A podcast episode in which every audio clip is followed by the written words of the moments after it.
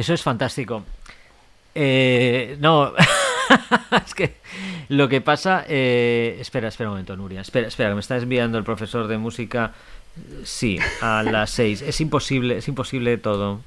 No cortes, ya le he respondido. Y ahora voy a hablar con Alicia, que ha, ha entrado antes vociferando que no estaba haciendo la clase. Es a las seis, no a las cinco. No cortes, no cortes. Toma ya. Oye, es a las 6, no a las 5, es a las 6, ¿vale? No me vuelvas a interrumpir, Chris. Gracias. Ay, me duele todo. Bueno, en fin, ¿sabes qué? Necesitaba esa satisfacción de decir. ¿ves? Eh, sí, sí.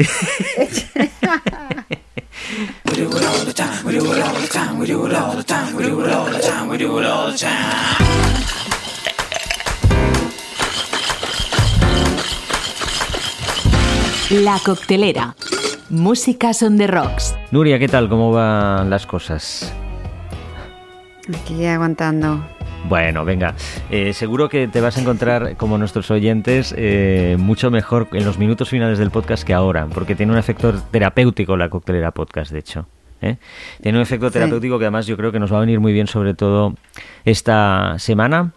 Creo que no podemos arrancar este espacio, nuestro pequeño espacio autoconfesional podcastero, sin, bueno, mínimamente recordar que estos días después de la crisis del coronavirus ha venido otra, igual o más grave todavía.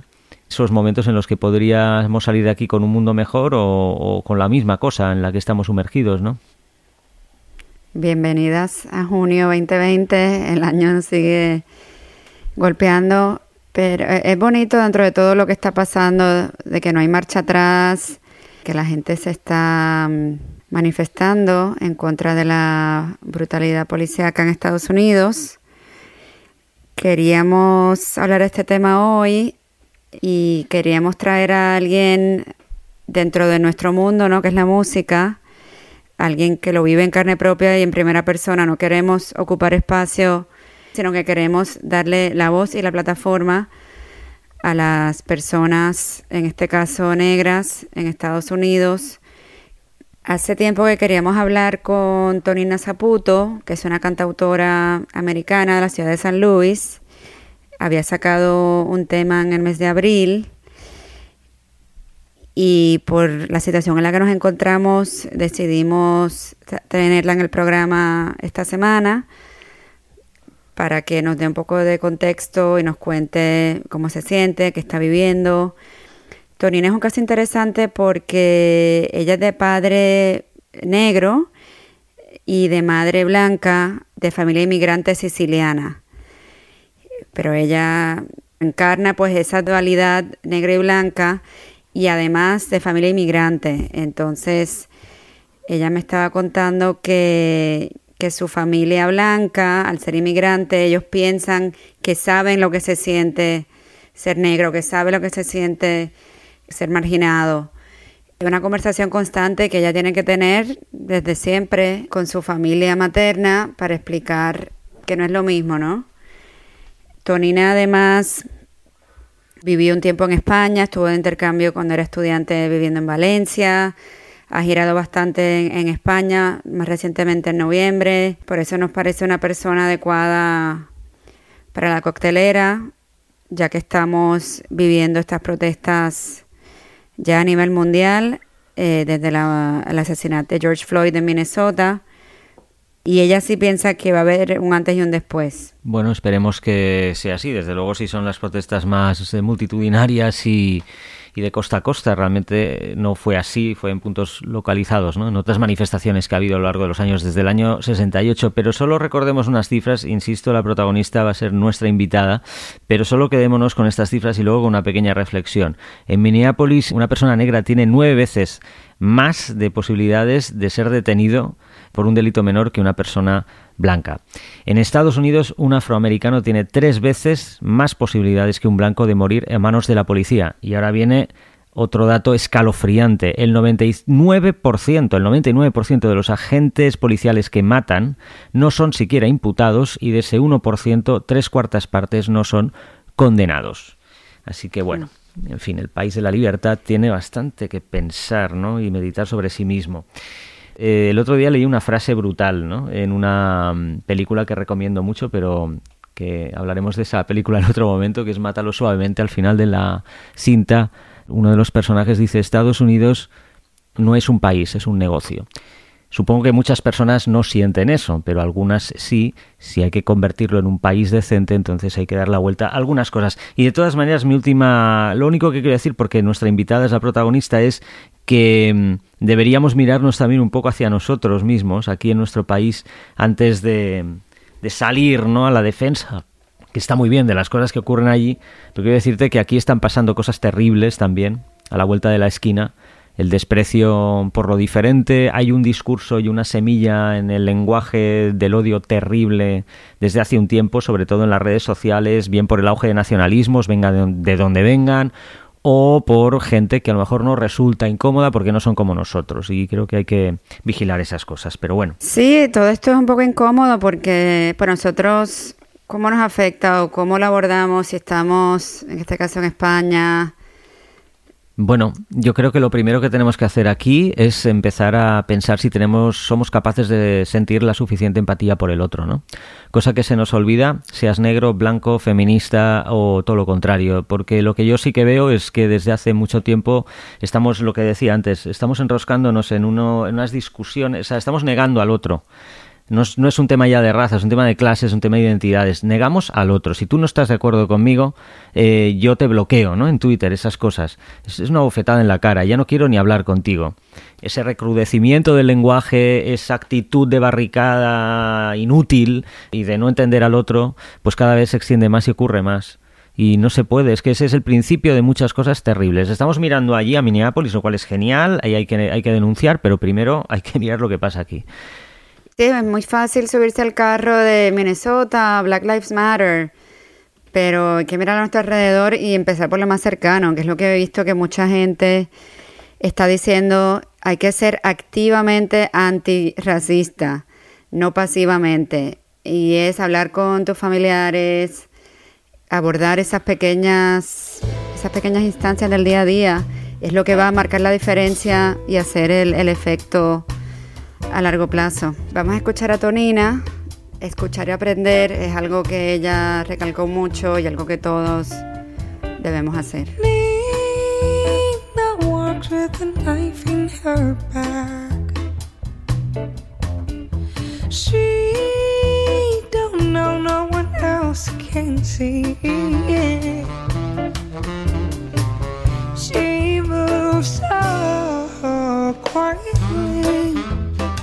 Tonina, ¿cómo te sientes ahora mismo? ¿Cómo te sientes hoy?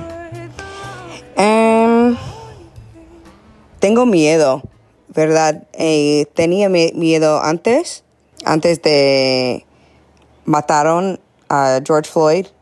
Cada día tengo lágrimas en la cara y no sé cómo arreglar todo.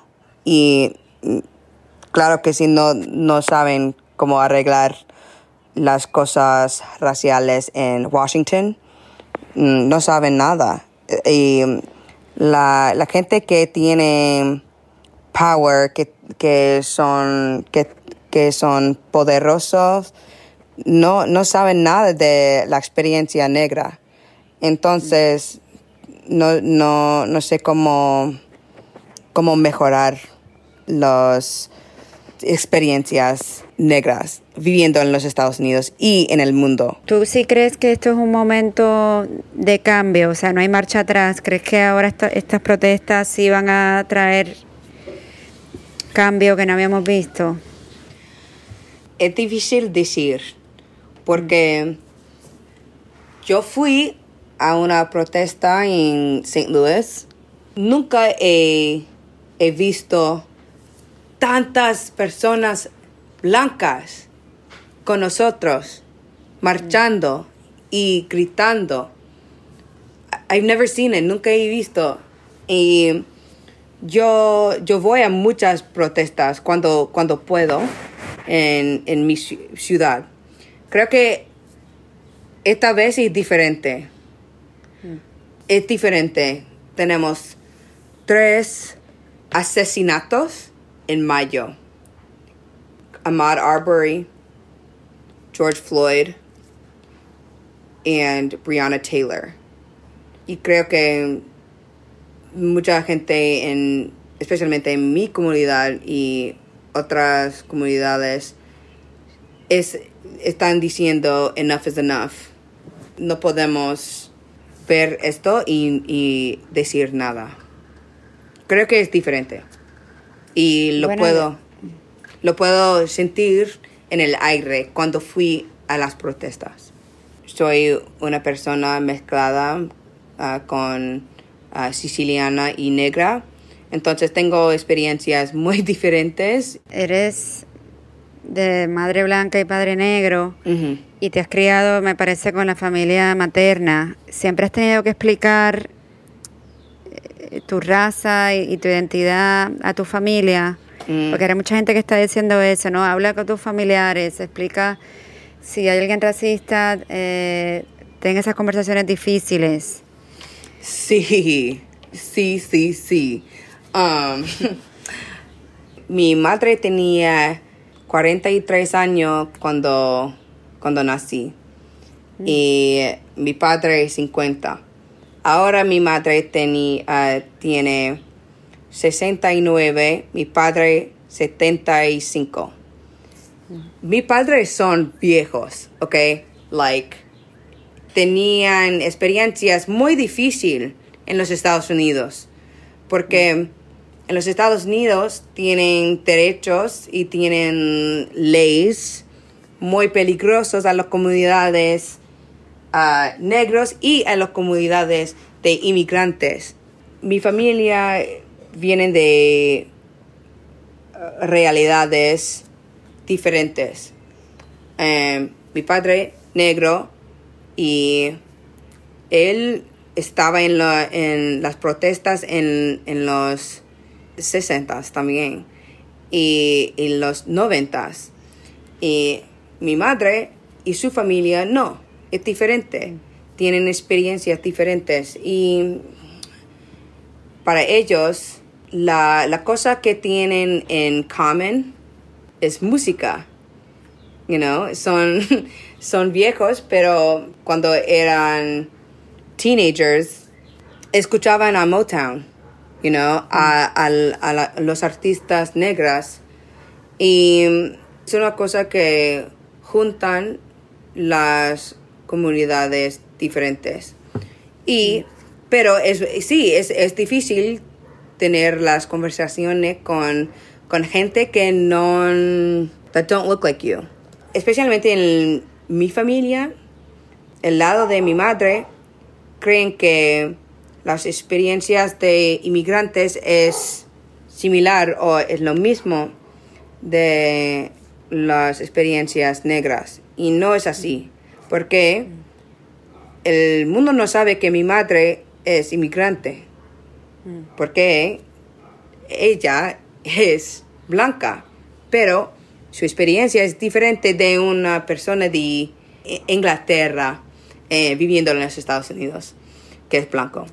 Entonces sí, es, es difícil y es difícil como, como persona negra explicar estas cosas porque tiene muchos niveles y especialmente viviendo en los Estados Unidos, en Unidos tienen muchos derechos que no apoyan la- las comunidades negras y no apoyan eh, las comunidades de inmigrantes.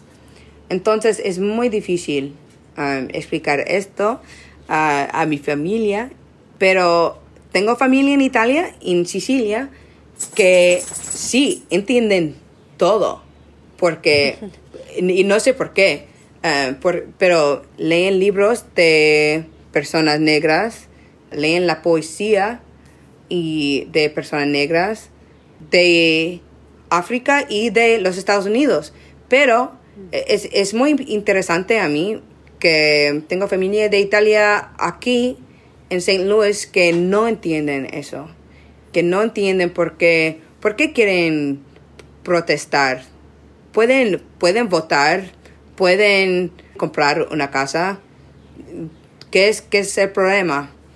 Hay, hay muchos niveles um, a esto.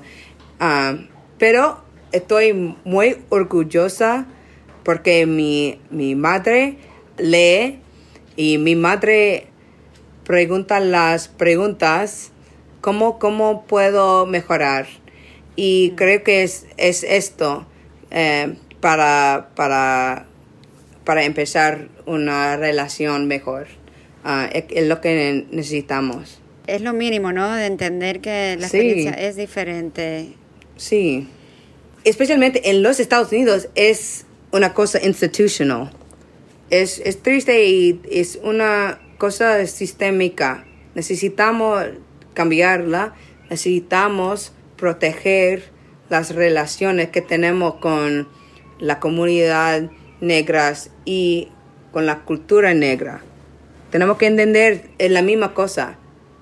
No puedes disfrutar la cultura negra si no tienes the struggle o la lucha que tenemos que luchar cada día. Es, es interesante y, y estoy abierta a tener las con- conversaciones, pero a, la vez es muy difícil.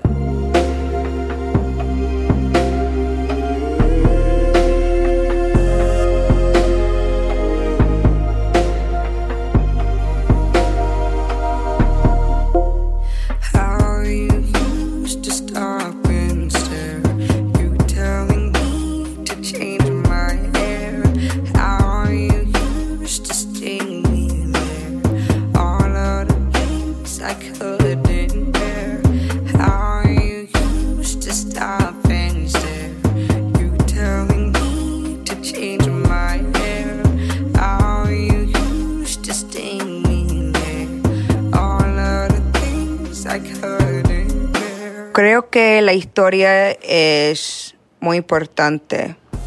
Es muy importante aprender de los cantantes o los músicos que amamos tanto. No creo que puedes ser artista y no ser activista. Tienes una plataforma en que puedes decir y puedes eh, luchar para la gente que no tiene una plataforma. Entonces, es muy importante hablar de las cosas que son importantes a las comunidades que, que no, no hablan, que no pueden hablar porque tienen miedo.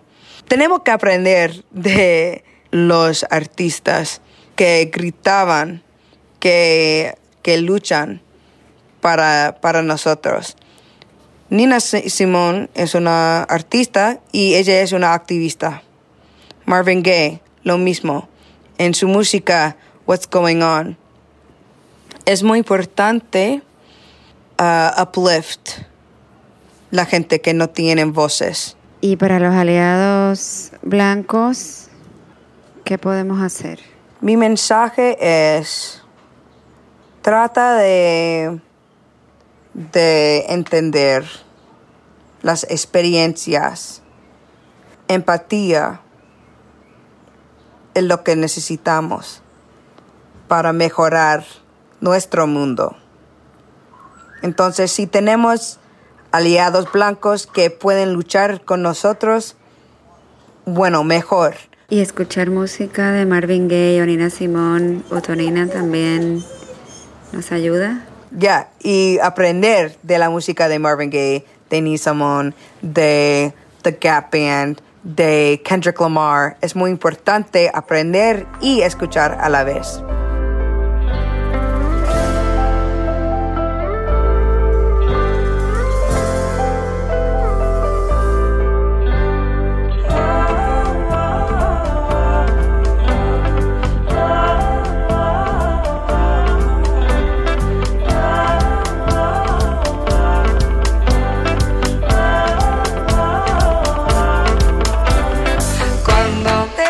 Me dice I wanna love you y cuando me toca me dice I love you y lo más que me gusta cuando me besa me dice sweet like a fruta es mi papaya cuando te vida me dice I wanna love you y cuando me toca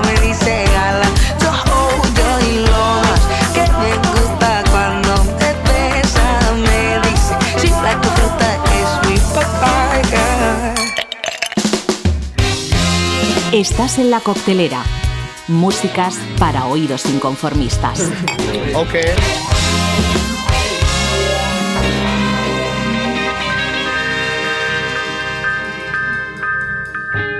Tonina está trabajando muy de cerca con un colaborador panameño que se llama David Gómez. Y el próximo sencillo me dijo que va a sacar un reggaetón. Ah, sí. Va, va a Así reggaetón. que creo que nos va a sorprender. Ella encarna, como decía antes, el lado negro y blanco de Estados Unidos. También yo creo que representa muy bien las nuevas generaciones, ese futuro multicultural, diverso, porque ella no es latina, pero ella ha aprendido español, le encanta cantar en español.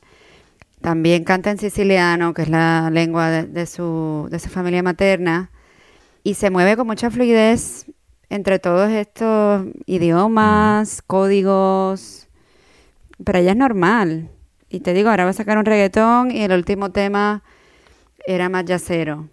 Mm. Ella canta y también es bajista de formación que estudió en Berkeley, uno de los conservatorios más importantes de Estados Unidos. Así que sí hay esperanza.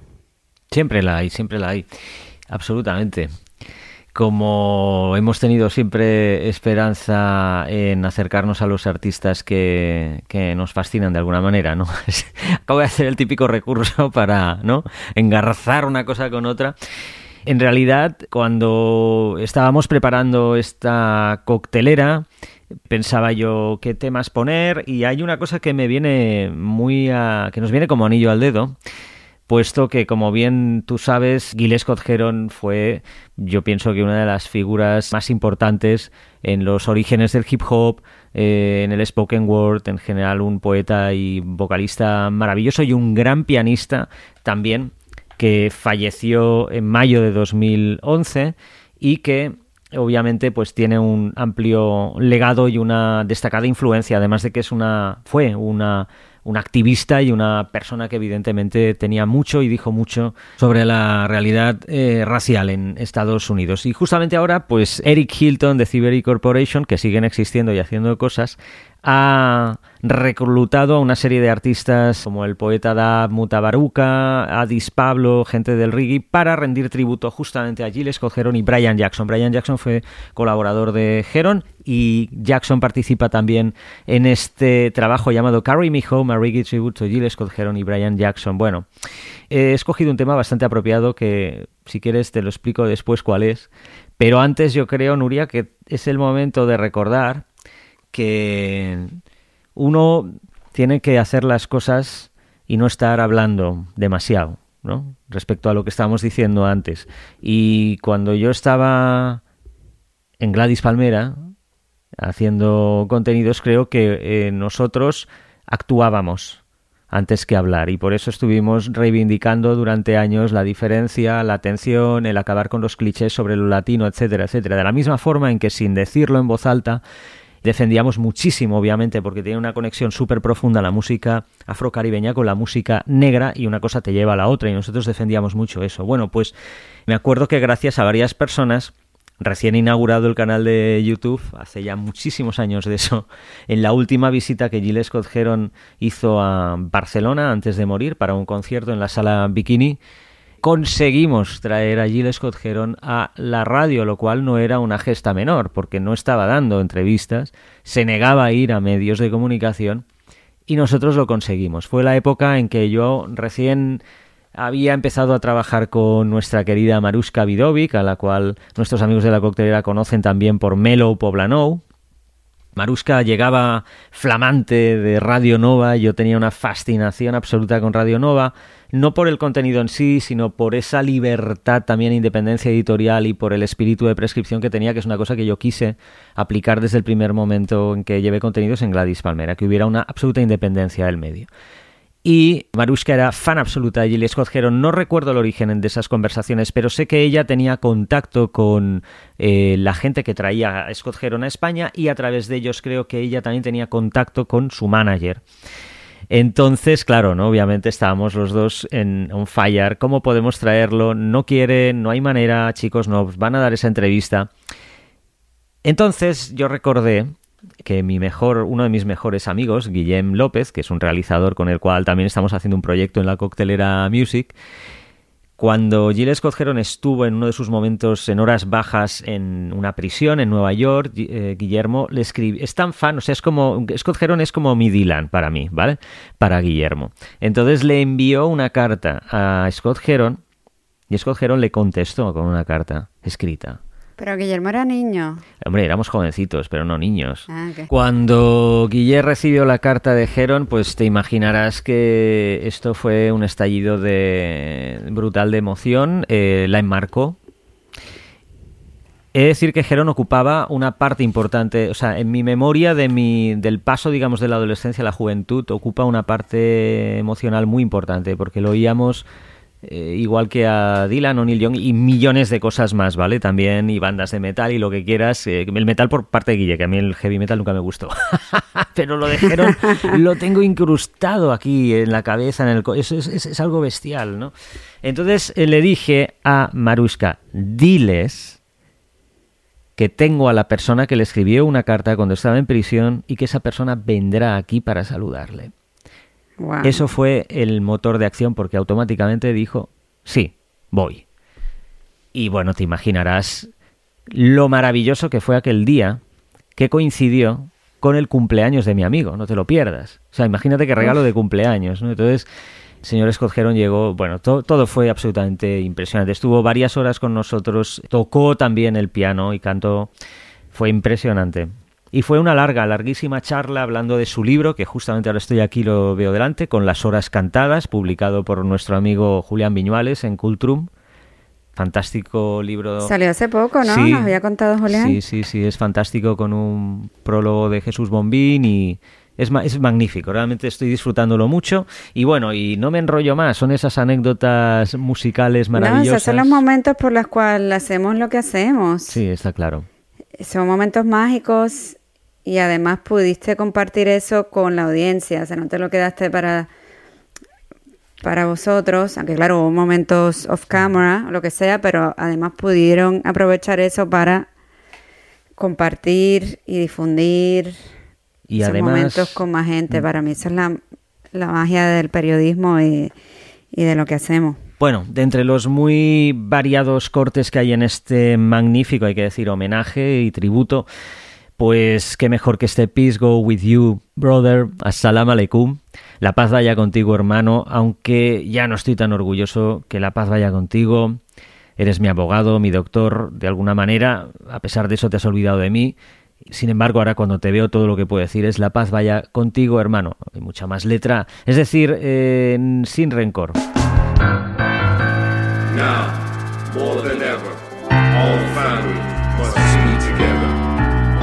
Brother, everywhere, feel the time is in the air. Common blood flows through common veins, and the common eyes all see the same. Now, more than ever, all families must be together. Peace go with your brother. Though I ain't so proud anymore.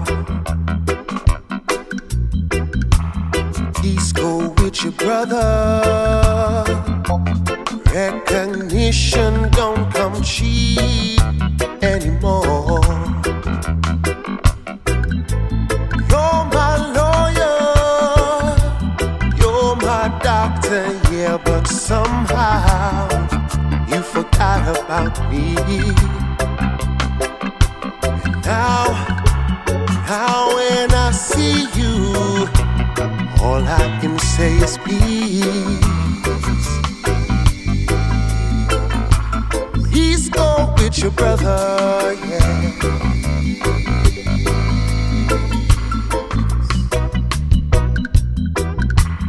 Peace go with your brother.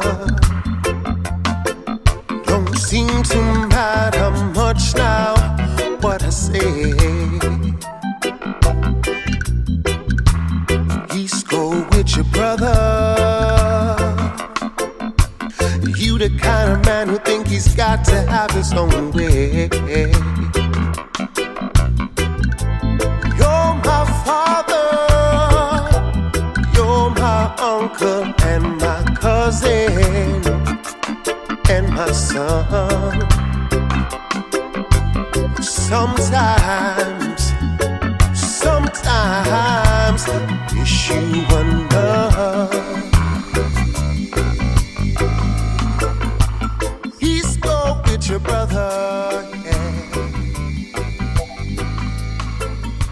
Gracias Alex por, por ese cuento y esa experiencia con Gil Scott Heron. Me parece súper especial y me alegro que estemos abordando este tema de Black Lives Matter a nuestra manera, ¿no? De una manera cercana y sincera.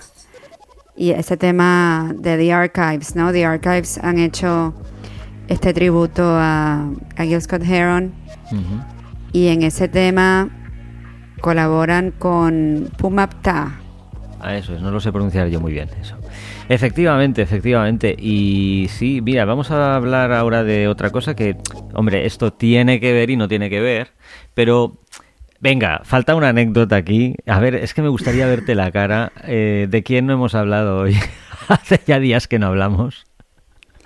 Bob Dylan ya tuvo su cumple. Ya ¿qué tuvo más? su cumple, pero hay una cosa que tú no sabes de Dylan y que nos viene un poco al hilo, y es una anécdota que poca gente conoce y que sucedió en 2009 en Nueva Jersey.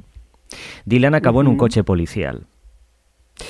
Lo voy a contar. eh, es solo porque eh, a mí me fascina mucho esa especie de, no sé, ¿por qué hay tanto miedo? Es decir, ¿por qué, por qué hay miedo a que la gente camine sola en algunas ciudades, a ver qué está haciendo? Hay como siempre una suposición de que va a pasar algo, ¿no? No, no, no quiero prejuzgar, pero tengo un poco esa impresión, ¿no? De que te pueden detener por menos que canta un gallo, ¿no? En, en determinadas áreas. Pues la anécdota es muy rápida. Dylan estaba allí porque el 23 de julio de aquel año tocaba en directo con el amigo Willie Nelson, que por cierto creo que ya ha dejado la marihuana después de tantos años. Porque dice que ya ahora ya no le va tan bien como antes. Bueno, la cuestión es que se estaba alojando en el Ocean Place Resort en Long Branch, en Nueva Jersey. Y esa la noche anterior, creo, del concierto salió a dar un paseo. Entonces eh, hubo una oficial de policía, 24 años, que iba con su coche patrulla por allí por Long Branch y vio a lo que ella le pareció, según dijo después, que era un homeless. Entonces le preguntó por su ID al señor Bob Dylan y le dijo que no lo llevaba encima. Le preguntó cómo se llamaba y le dijo, "Me- pues soy yo, pues Bob Dylan, ¿no? Me llamo. La joven eh, que tiene nombre se llama Christy Babel. Eh, le preguntó que por qué estaba andando allí, ¿no? Y él le dijo, bueno, porque tengo que dar un concierto. No le creyó. Y entonces la invitó a subir al coche de policía y él le dijo, mire, si quiere puede llevarme hasta tal lugar donde está mi manager que le explicará a qué me dedico y lo que yo hago. y efectivamente... Pero ves, es como que está caminando. O sea, porque una persona no puede caminar. Ajá. Exacto. ¿Sabes lo que estaba haciendo exactamente? Esto, esto lo descubrí ya más tarde a través de algún medio de allí. Lo que estaba buscando Dylan caminando por allí a su bola es la casa donde Bruce Springsteen, que era de New Jersey, obviamente, escribió Born to Run. Esto es muy bonito. Bueno, en fin, y estaba cerca de, de esa zona de Long Branch. Pero lo que me parece alucinante es eso, ¿no? Exacto, ¿por qué no puedes caminar? Eh, o porque lleves una capucha, o sea, es un poco distinto, pues ya eso levanta el arqueo de cejas. Bueno, en fin. Anécdota de Dylan de la coctelera número 35, ya está. Había que incluirlo. Pues fíjate que antes de hablar con Tonina, incluso, porque me- gustó que en su Instagram Tonina puso una cita de Nina Simone tomada de un documental de creo que de los años 70 sobre qué significa ser libre. Y ella dice, ser libre es no tener miedo. Antes de que hubiera visto ese pedacito que puso Tonina, ya te iba a poner este tema que sacó la mexicana Mariana Rusi. Se llama Dormir contigo. Yo creo que es más como un... Creo que lo hizo durante la cuarentena y eso. Pero justo empieza la canción con un sample de Nina Simone diciendo esto mismo. Entonces, qué casualidad o, o, qué providencia que justo saqué ese tema que no tiene que ver con Black Lives Matter, pero está Nina Simón allí y, y, es una cita que, que, circulado mucho estos días. Así que vamos a escucharlo, Dormir contigo de Mariana Rusi. I'll tell you what freedom is to me. No fear. I mean, really, no fear. If I, if I no fear. Lots of children have no fear. That's the closest way, that's the only way I can describe it. That's not all of it, but it is something to really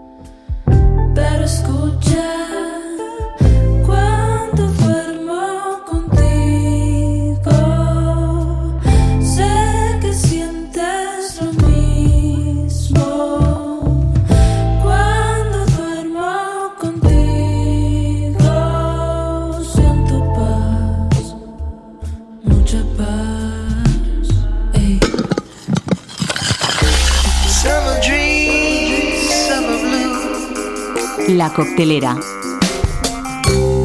Yo lo que más echo de menos eh, es volver a las coctelerías, que es ah, lo que dio nombre a esto. Porque sí, mucha terraza está muy bien, pero es que no, no sé, hace tanto que no me tomo un cóctel bien hecho. Sí, yo lo más que he hecho fue ayer, fui a una terraza de un café, me tomé un cortado y me supo a gloria. Hombre, Así que poco a poco volveremos. poco a Es que la gente no sabe, en otros países no ha sido el confinamiento tan fuerte como aquí. Lo que sí he notado, sobre todo en otros sitios como en Puerto Rico y Estados Unidos, es que ha, ha habido un boom de las coctelerías clandestinas, los cócteles hechos en casa, Ajá. los cocteleros domésticos. En Puerto Rico, por ejemplo, ha proliferado los negocios, son underground porque no tienen licencia ni nada. Gente que son bartenders o gente que ya de por sí le gustaba hacer cócteles en casa y los está vendiendo para llevar o a domicilio. Y ya tienen sus propios nombres y logos y todo. Hay uno que se llama La Cura, hay otro que se llama The Remedy Co. Y te venden el pack pues de mojito, de mimosa. O sea, no, no es individual las porciones, sino que son, te lo venden a granel para que te lleves los cócteles Wow. y consumas en casa. No sé si en España ha pasado algo así, porque lo que he visto ha sido fuera. Eh, eh, eh, leí algo al respecto de que sí, pero no te sé, como no te sé decir el sitio ni los lugares, eh, no, no, no Es recuerdo. como volver a la prohibición, Pero bueno, ¿no? todas como la formas- prohibición de los años 20, todo así underground. Sí, sí, la verdad es que sí. Pero bueno, estamos volviendo a resurgir, volvemos al sol y a la luz. los, los renacidos. ¿Sabes quién está de vuelta? Mm, Onda ¿no? Trópica. Mm, qué bien. La verdad es que es un proyecto que recuerdo con mucho cariño, sus dos Bueno, anteriores entregas. realmente han sacado un tema que grabaron Mm. durante la, esa primera sesión de Onda Trópica en el 2012, cuando Quantic y, Mario Galeano fueron al estudio de Disco Fuentes, hicieron toda la, la sesión. Eh, en ese momento grabaron junto al gran pianista y arreglista Juancho Vargas eh, un tema que se llama Una Noche de Amor, pero nunca la sacaron. El tema se llama Noche de Amor. Entonces, ahora eh, han vuelto a sacar como ese sencillo y no sé si sacarán más cosas. Eh, Creo que todo esto se debe a que Quantic ha lanzado su sello, Selva. Y su nuevo estudio allí en, En Brooklyn, Está en sí. Brooklyn ahora, ¿no? En- Podríamos montar también una comunidad nosotros con un estudio de podcasting y, y trabajar y hacer todo desde el campo, ¿no? ah, vas a dejar la ciudad ahora, te vas a ir al campo. Mm, hombre, en verano sería conveniente. ¿Sabes qué pasa? Que está mal decirlo, pero me ha encantado la Barcelona esta vacía. Me ha encantado, o sea, la echo de menos. El otro día iba con- por la calle con los auriculares y no oía la música. Ya estamos otra vez en ese punto de...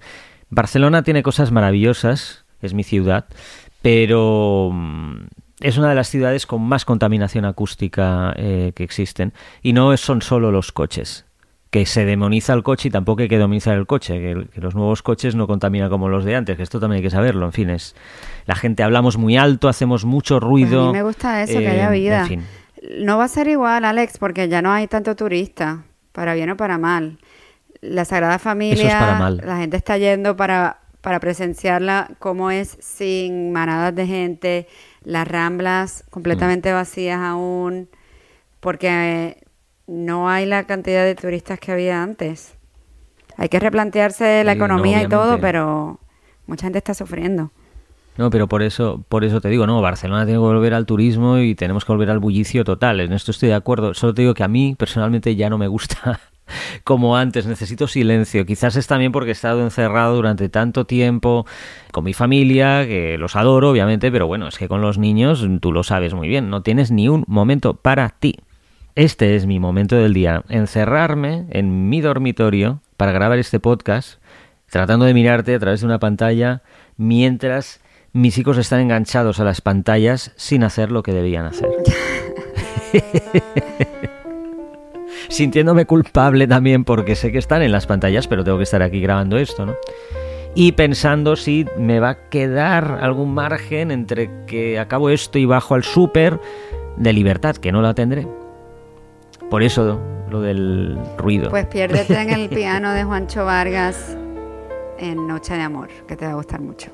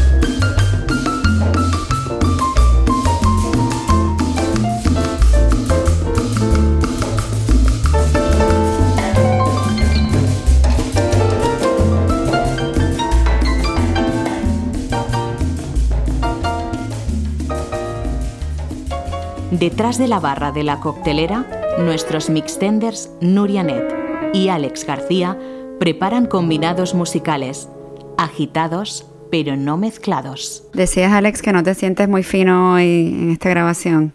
No. No, estoy, estoy, estoy tenso. Mm, No nos hemos reído tanto como otras veces. Me gusta reírme cada día más.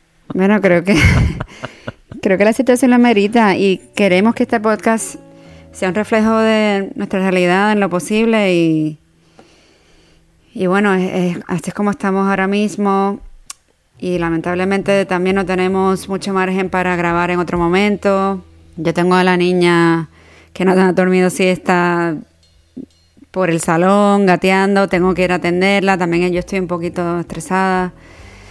Así que bueno, pero dentro de todo queremos que este programa de la coctelera sea un reflejo de nuestra realidad y, y así estamos hoy. Sí, es un pedacito de nosotros este curioso podcast que empezó siendo una cosa, luego fue otra y ahora está yendo hacia otro lugar, pero bueno, es bonito vivirlo. Igual que el mundo.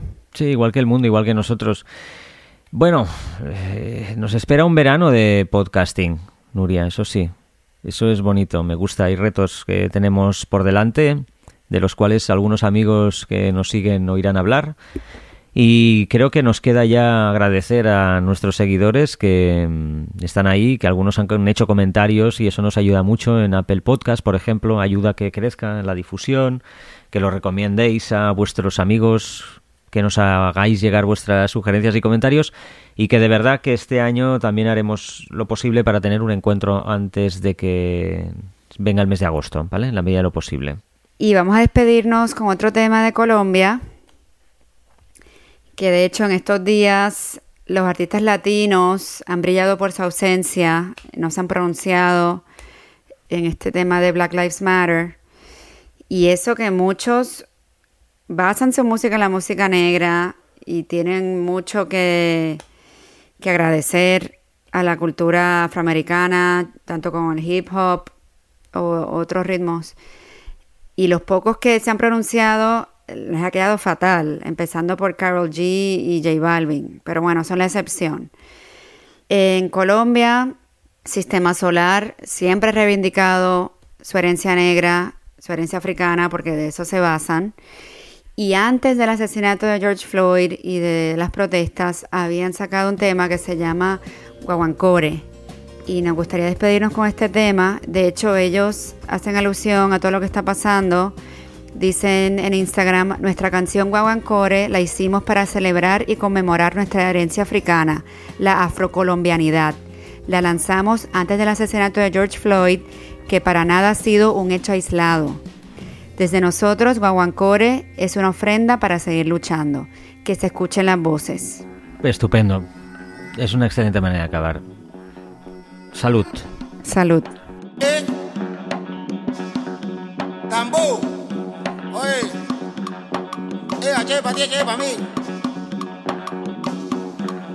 Raza prieta. Alza la cara.